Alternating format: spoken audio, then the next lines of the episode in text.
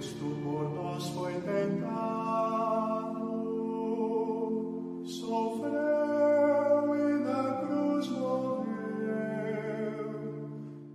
Mais um dia no caminho quaresmal. E hoje a palavra que vamos ouvir é de Mateus capítulo 5, versículo 23. Meditemos. Portanto, se você for até o altar para levar a sua oferta, e aí se lembrar que o seu irmão tem alguma coisa contra você, deixe a oferta diante do altar e vá primeiro fazer as pazes com seu irmão. Depois volte para apresentar a oferta. A palavra que nós acabamos de ouvir nos faz um convite para que vivamos a verdadeira religião, que é a religião da fraternidade, de sermos um com o outro.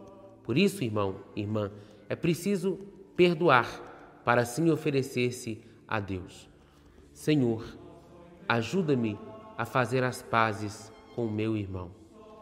Como gesto concreto de hoje, eu convido você a procurar alguém que você tem uma dificuldade em perdoar, alguém que te causou alguma dor e pedir perdão ou dar o perdão.